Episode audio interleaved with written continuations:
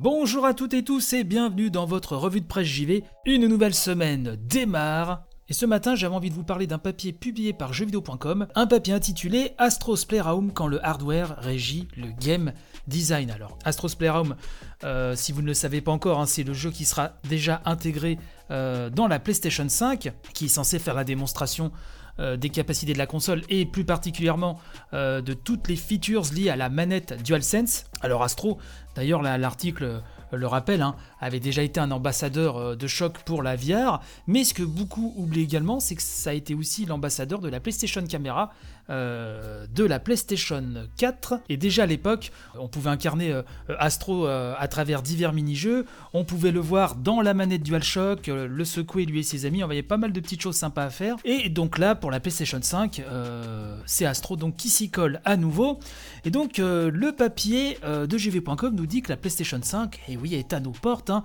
et donc chacun des modèles abrite Astros Playroom, une expérience de quelques heures, un jeu de plateforme qui a pour but de faire découvrir aux acheteurs de la console toutes les fonctionnalités et les avancées technologiques de la DualSense. Alors que ce soit au niveau du gyroscope, des dispositifs haptiques remplaçant les traditionnels moteurs de vibration et des gâchettes adaptatives offrant plus ou moins de résistance en fonction de la situation.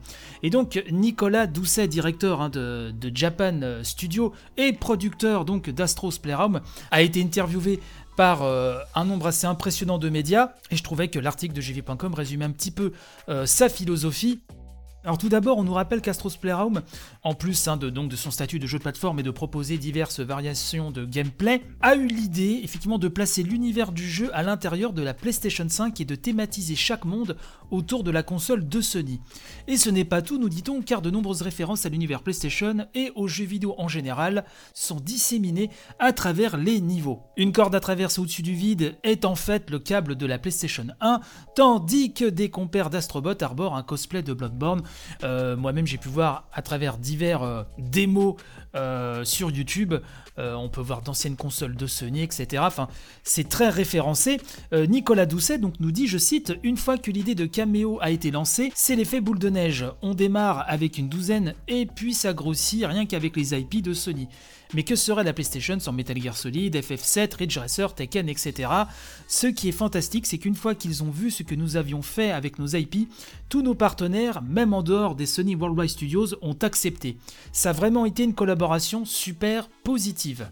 Alors on le rappelle, hein, Astros Playroom est donc préinstallé sur toutes les PlayStation 5 et donc ce sera pour beaucoup de joueurs le premier contact avec la console. JV.com nous dit que dès les premières minutes de jeu, la personne tenant le contrôleur dans ses mains se rendra compte qu'il se passe énormément de choses sous sa coque. Grenouille bondissante vissée sur un ressort, singe mécanique adepte de pirouettes ou fusée à propulsion, chacune de ces variations de gameplay dispose de retours spécifiques et identifiables, manette en main. Ces interactions fonctionnent très bien, nous dit-on, et le résultat est probant, mais comment ces idées de gameplay se transforment-elles en sensations? Eh bien, chacune de ces interactions sont issues des possibilités offertes par le hardware et non l'inverse. Nicolas Doucet nous dit, je cite, Nous avons une relation très forte avec les ingénieurs qui s'occupent du hardware. En travaillant avec eux, nous avons développé environ 80 démos techniques. Nous avons une méthodologie que nous appliquons à toutes les technologies. Plutôt que de partir d'un désir ou d'une idée, on part de la fonction mécanique. On regarde par exemple les gâchettes adaptatives et ses possibilités et on sait ce avec quoi elles vont bien fonctionner. On part du hardware et ensuite on brainstorm pour créer les démos techniques. Tous les prototypes n'aboutissent pas, mais on démarre toujours de la fonction mécanique pour créer l'expérience. On évite ainsi de forcer le gameplay a posteriori. Alors sur le fait que, par exemple, au niveau des, gâchettes adaptatives, si au bout d'un moment ça peut être un petit peu fatigant, euh, selon les types de jeux, euh, Nicolas Doucet nous répond Je pense que tout est une question d'équilibre. Astros Playroom étant un jeu assez compact, la manette est constamment stimulée, mais c'est un exercice qu'il faudra faire au cas par cas. Tout est une question de contraste et cela ne fonctionne pas uniquement que pour les retours haptiques. Que ce soit dans un film, dans une chanson ou un jeu de 20 heures, une chorégraphie se met en place, il y a des moments de creux et des moments forts. Je crois qu'il faut penser les retours haptiques de la même façon.